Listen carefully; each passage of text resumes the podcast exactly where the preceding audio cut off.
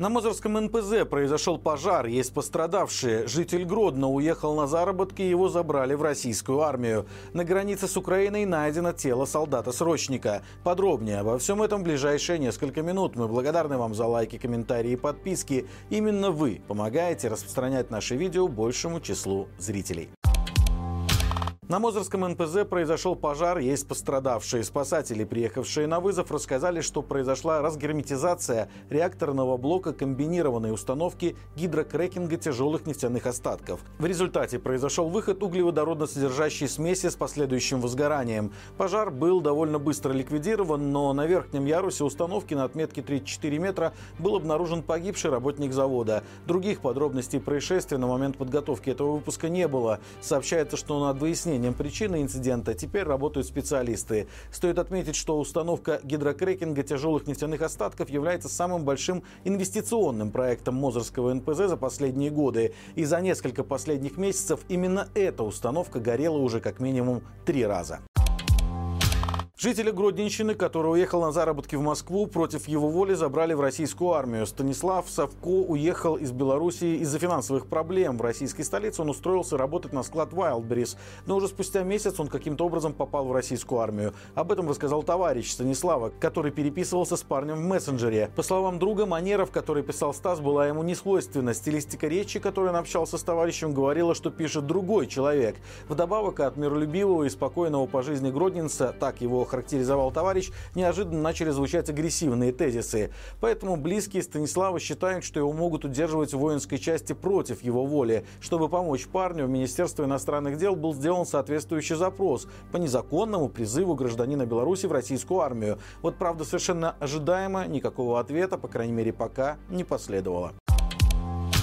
Тело солдата-срочника с признаками суицида нашли на границе с Украиной. Инцидент произошел в Ельском районе. Из официального сообщения известно, что военнослужащего с признаками самоубийства обнаружили на территории пограничной заставы Роза-Люксембург. Погибшим оказался рядовой 2003 года рождения. Призван он был в мае этого года и проходил срочную службу в Мозырском пограничном отряде. Теперь на месте происшествия работает следственно-оперативная группа. Причины случившегося устанавливаются. При этом никакой информации о том, что за признаки суицида были на парне, а также при каких обстоятельствах было найдено тело, не сообщается. Напомним, в последнее время информация о гибели военнослужащих в различных частях по всей территории Беларуси появлялись довольно часто, но ни в одном случае результаты служебных проверок не публиковались.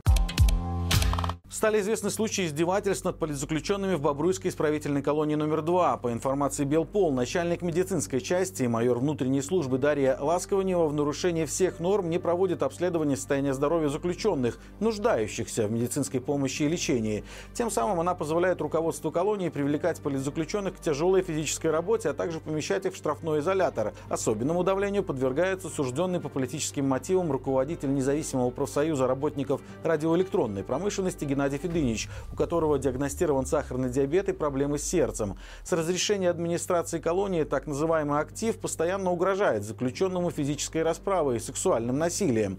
Также по информации Радио Свобода давление испытывает инвалид второй группы Владимир Гундарь, которого содержат в одиночной камере Могилевской тюрьмы. У мужчины нет ноги, поэтому на прогулке он может выходить только на костылях. Но сейчас это стало невозможным. Наконечники костылей стерлись. Он попросил родственников передать ему новые, но после этого общение общение с заключенным прекратилось. Писем от Владимира родственники не получают уже три недели, а последний звонок был в ноябре.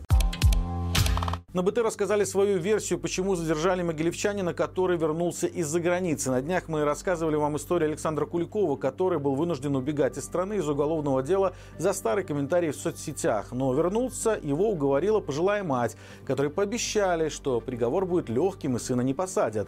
Но верить силовикам нельзя. В сюжете показаны кадры задержания по возвращении из Варшавы и говорится, что теперь Александр находится под следствием по подозрению в вербовке и участии в деятельности террористической организации – Якобы в Польше он записался в полк Калиновского и даже взял позывной «Ленокс» в честь боксера Ленокса Льюиса. При этом зачем он вернулся домой, если планировал воевать, почему-то никто не сообщает.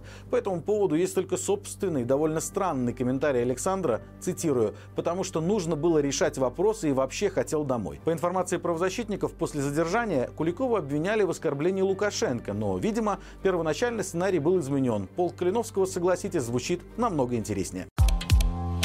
БелАЗ отправит рабочих на рождественские каникулы с 30 декабря по 7 января. Руководство завода говорит, что это сделано для эффективной производственной работы и благоприятных условий для отдыха. Но, скорее всего, это связано с тем, что как раз в эти дни не будут работать основные на сегодня партнеры гиганта, покупатели из России.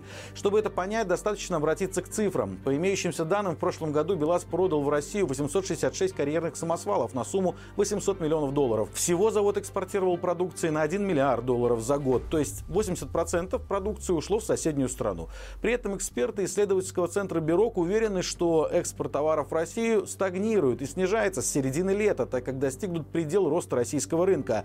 Поэтому долгие зимние каникулы, уверены эксперты, это желание синхронизироваться с Россией. Это подозрение подтверждается и решением отдыхать в первые дни Нового года руководством МТЗ. Тракторостроители, к слову, даже официально объяснили большие каникулы тесным кооперационным сотрудничеством с Россией. Друзья, сегодня на нашем канале вышел новый выпуск «Горячего комментария», в котором обсуждаем с экспертами новые законы в отношении тунеядцев и как они повлияют на качество жизни белорусов. Ссылка, как всегда, в описании. Подписывайтесь также на наши социальные сети, Инстаграм, Фейсбук, ТикТок и Телеграм, где также оперативно можно получать информацию о происходящем в Беларуси и мире, при этом в более коротком формате. До встречи завтра и живи Беларусь!